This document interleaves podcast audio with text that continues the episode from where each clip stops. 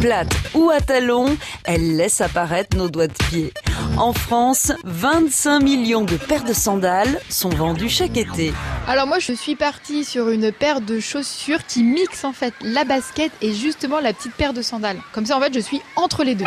1923, l'année où la sandale s'est débridée. Je menais la vie tranquille d'un mec normal. Au pied, une paire de sandales. Les Égyptiens, qui travaillent d'arrache-pied à construire les pyramides, se confectionnent une sandale rudimentaire avec du papyrus et une lanière en cuir.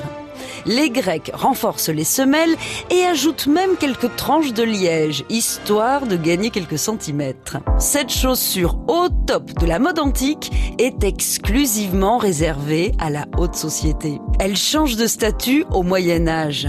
Une fois sur les pieds des moines franciscains, elle devient le symbole de leur vœu de pauvreté. C'est une révolution. Je suis une grande fille. Je sais lasser mes sandales toute seule.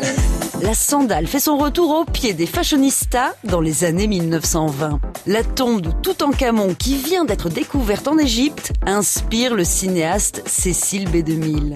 Il se lance dans la production du film Les Dix Commandements. Pour dessiner les chaussures, il choisit Salvatore Ferragamo, un petit bottier italien qui vient d'ouvrir une boutique à Hollywood. Les sandales spartiates de Ferragamo font sensation et épousent rapidement les pieds de Greta Garbo, Audrey Hepburn et Marilyn Monroe. Chaussures d'été pour hommes et pour femmes, pour elle et pour lui, en cuir clair.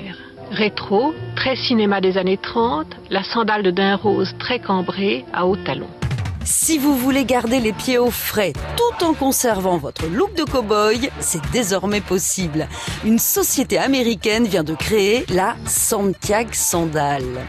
Il y a deux modèles au choix, version tongue ou à lanière. Franchement, devant tant d'innovations, comment voulez-vous garder les pieds sur terre? On n'arrête pas le progrès. Je sais lasser mes sandales toute seule. À retrouver sur francebleu.fr.